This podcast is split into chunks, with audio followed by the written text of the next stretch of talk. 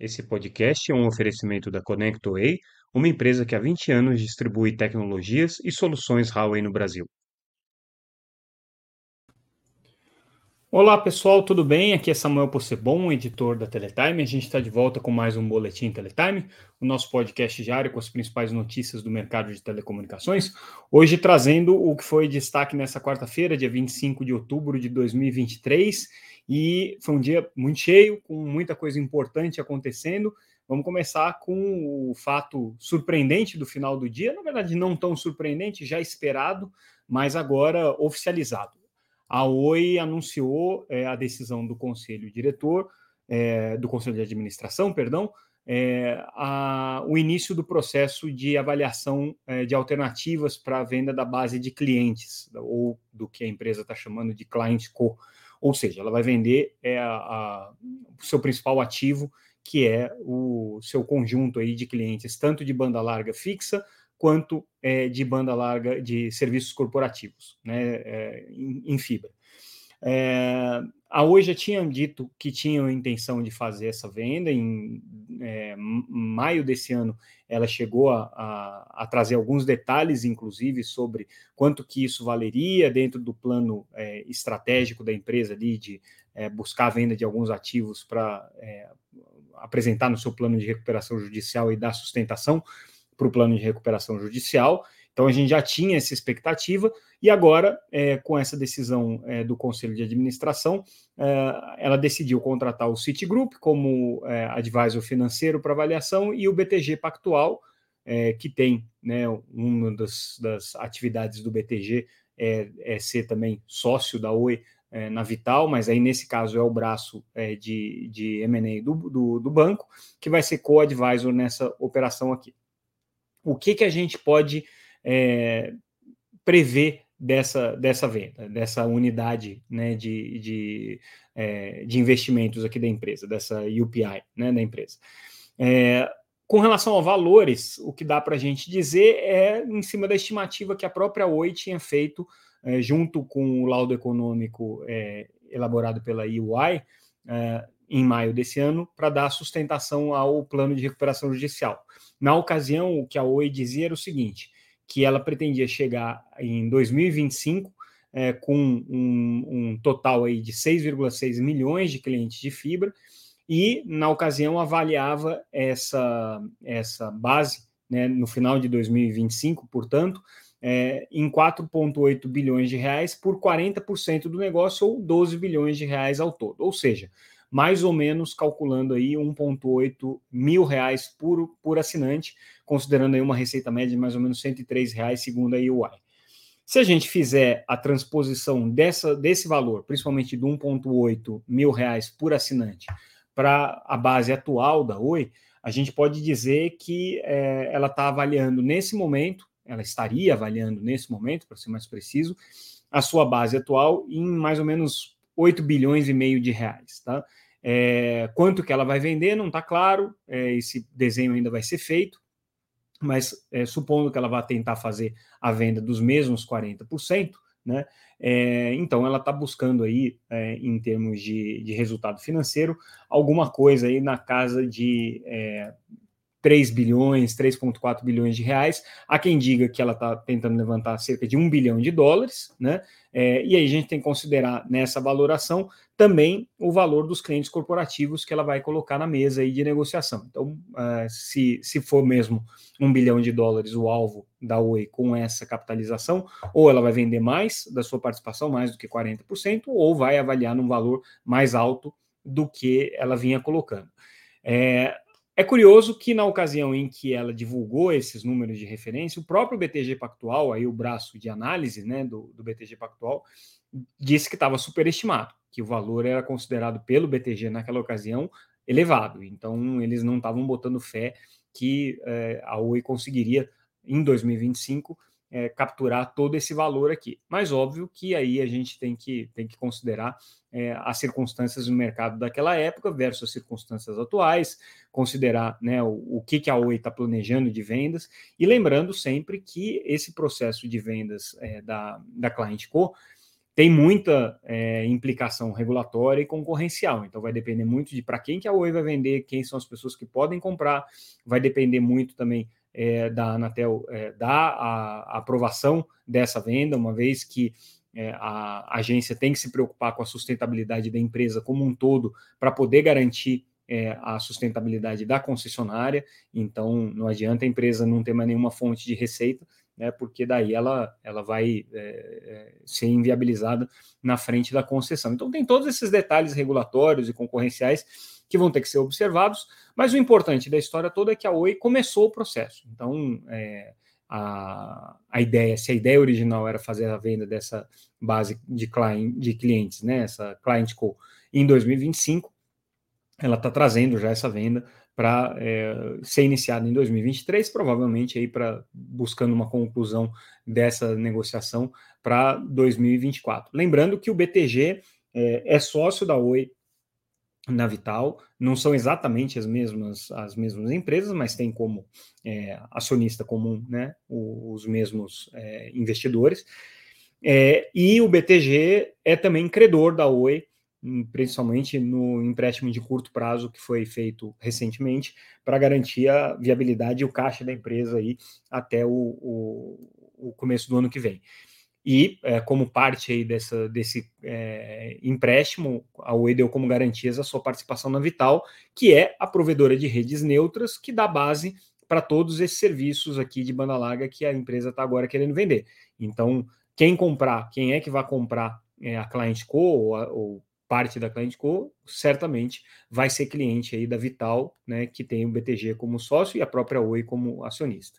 Então essa é a situação, né, e, e agora vamos acompanhar os desenrolares dessa negociação e ver quais são os possíveis candidatos, mas é, é, é um movimento importante aí no mercado que vai dar uma chacoalhada aí no mercado de M&A pelo tamanho, né, obviamente, do que representa essa operação da Oi.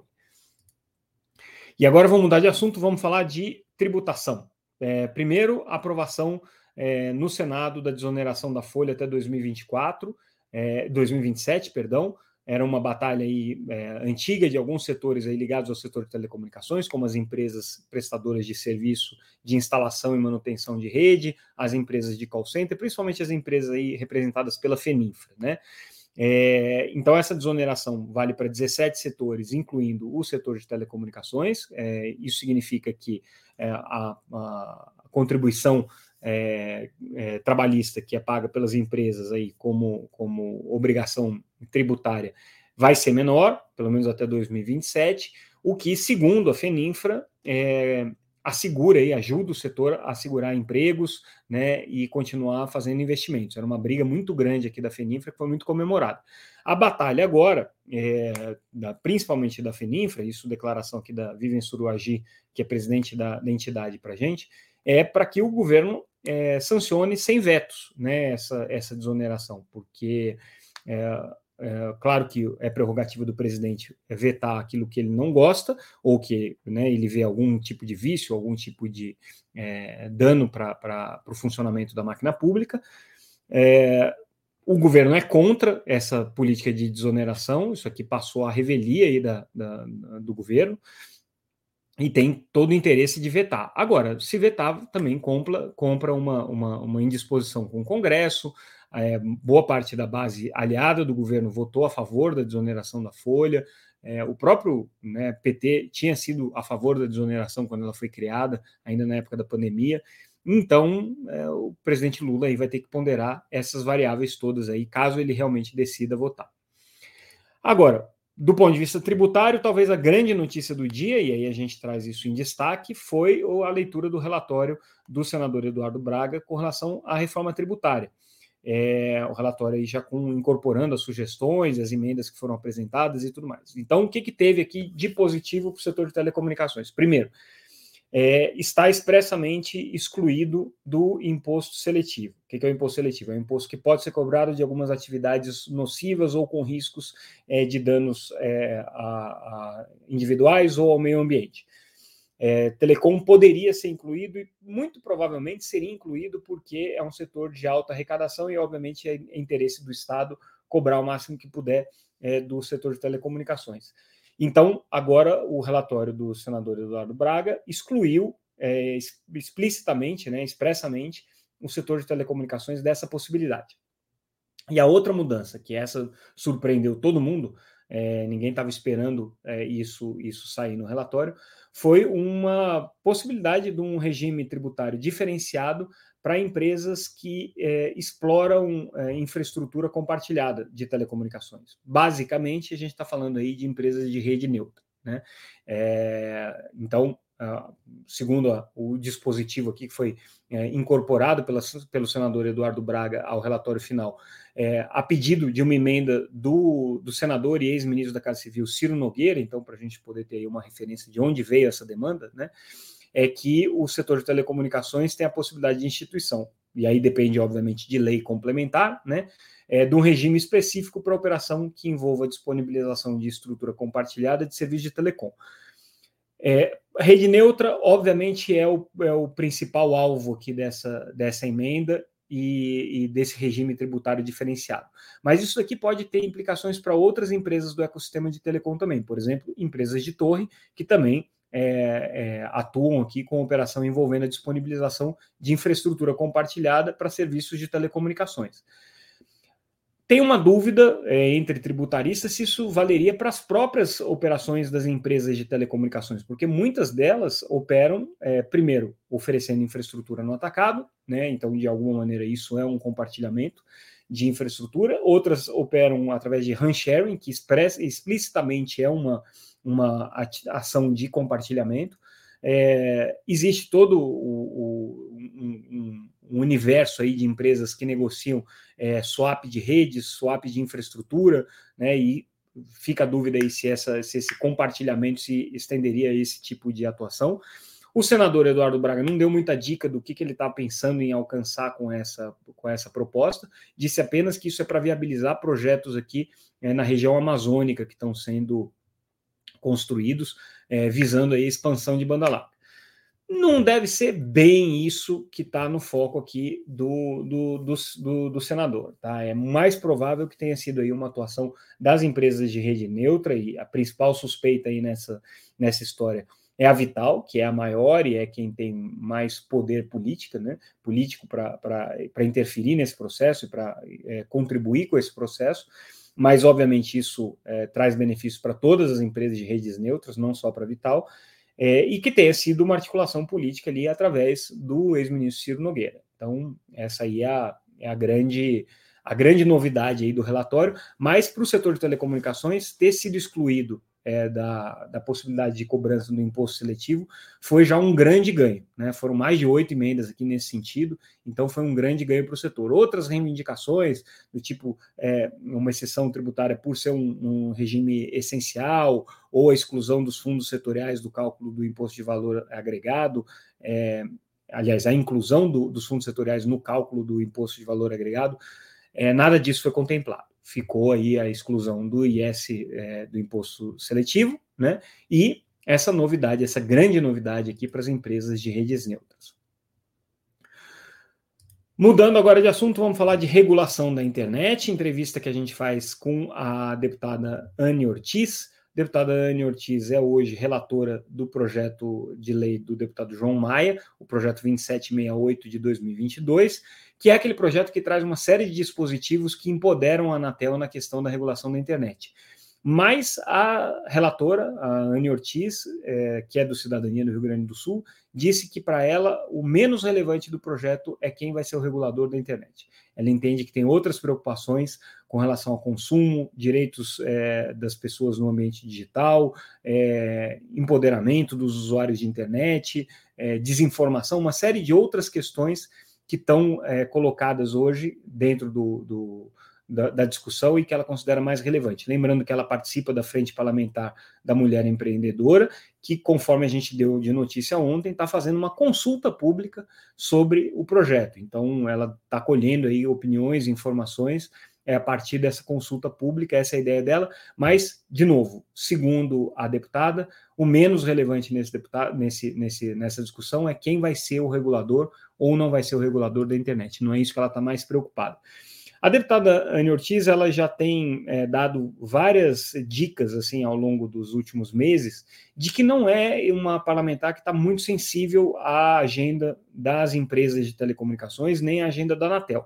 Ela tem se mostrado mais é, preocupada aí com uma agenda digital, com uma agenda das empresas de internet. É, e aparentemente essa manifestação dela está se refletindo agora é, na relatoria do projeto do deputado João Maia.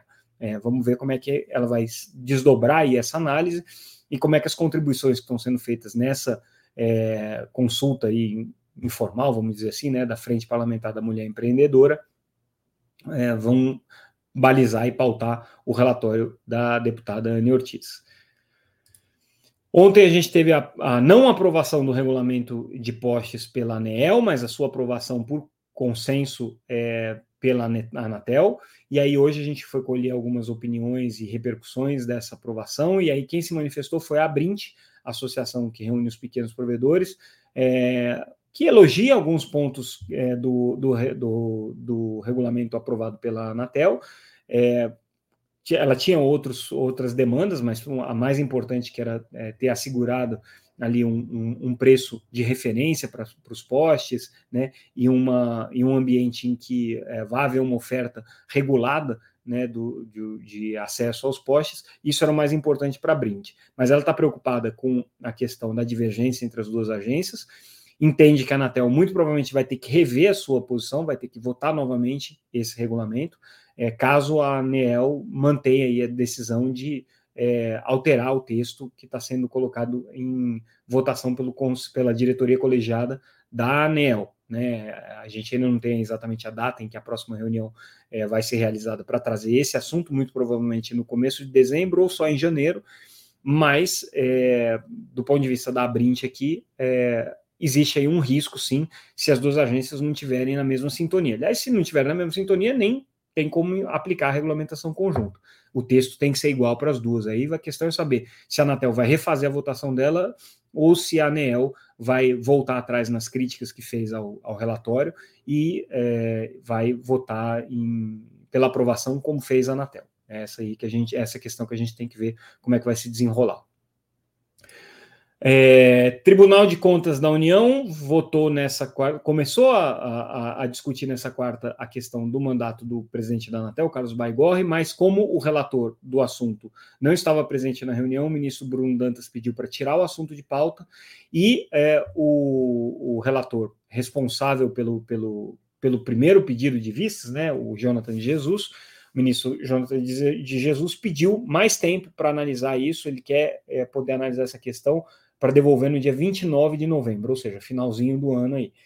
É, Bruno Dantas colocou essa possibilidade para votação no plenário, é, foi aprovado, e aí agora vamos aguardar até dia 29 de novembro para saber como é que o TCU se posiciona com relação ao mandato do Baigorre, que por enquanto, se for seguida a orientação do relator, do Walton Rodrigues, Baigorre permanece na, no comando da agência até 2025, cumprindo assim cinco anos ao todo de diretoria colegiada da Anatel, sendo desses dois anos como conselheiro e três anos como presidente da agência. Mas essa é a proposta que foi feita pelo, pelo, pelo relator, ela ainda não foi pactuada nem é, aprovada pelo, pelo restante do plenário do Tribunal de Contas da União. Então, é, dia 29 teremos novidades. E para a gente fechar o nosso boletim, é, uma análise bem importante que é, a gente fez sobre a pesquisa realizada pelo, pelo CETIC-BR, pelo NIC-BR, que é a pesquisa TIC Kids Online Brasil, foi anunciada é, nessa quarta-feira, e faz uma análise de como é que está o comportamento na internet da população entre 9 e 17 anos. E a constatação é, é que é, a maior parte da, da, das pessoas, 24% dos entrevistados, foram ouvidos aí mais ou menos é, 2 mil é, crianças, 2.700 crianças e adolescentes, né? 24% dos entrevistados já começaram a ter é, acesso à internet ou contato com a internet ainda na primeira infância até os seis anos de vida. Então é um número realmente espantoso, considerando aí que em 2015 esse número era de 11%, né? E, é, considerando é, a população de 9 a 17 anos, 95% dela se diz usuária da internet, o que representa nada menos do que 25 milhões de pessoas.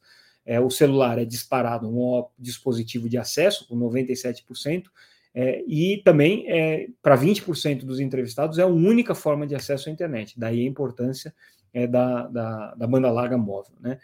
É, outro dado importante que a pesquisa traz é a questão do, do consumo de conectividade é, por meio de TVs conectadas, então isso está crescendo muito também entre essa população de, de 9 a 17 anos.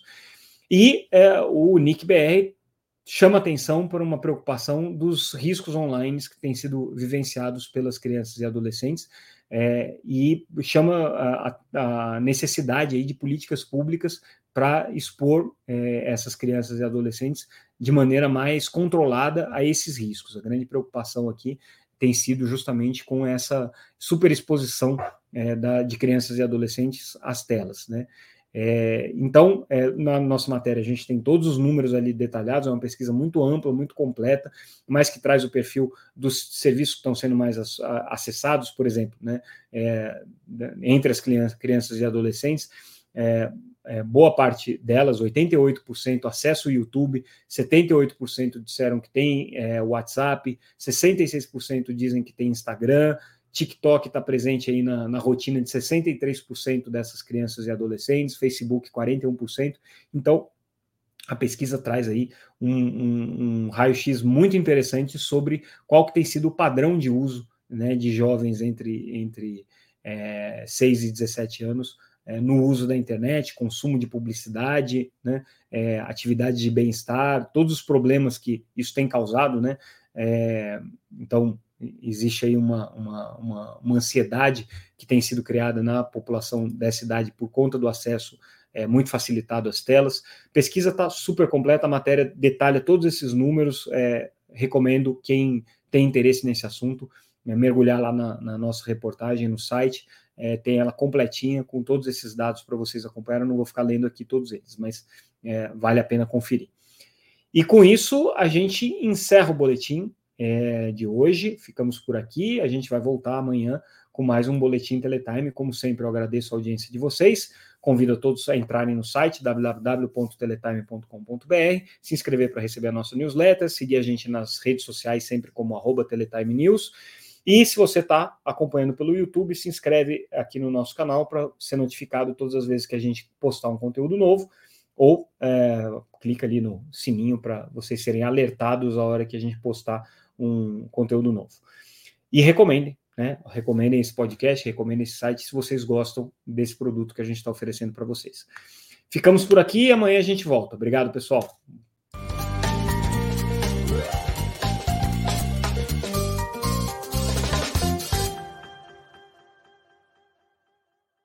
Esse podcast é um oferecimento da ConnectWay, uma empresa que há 20 anos distribui tecnologias e soluções Huawei no Brasil.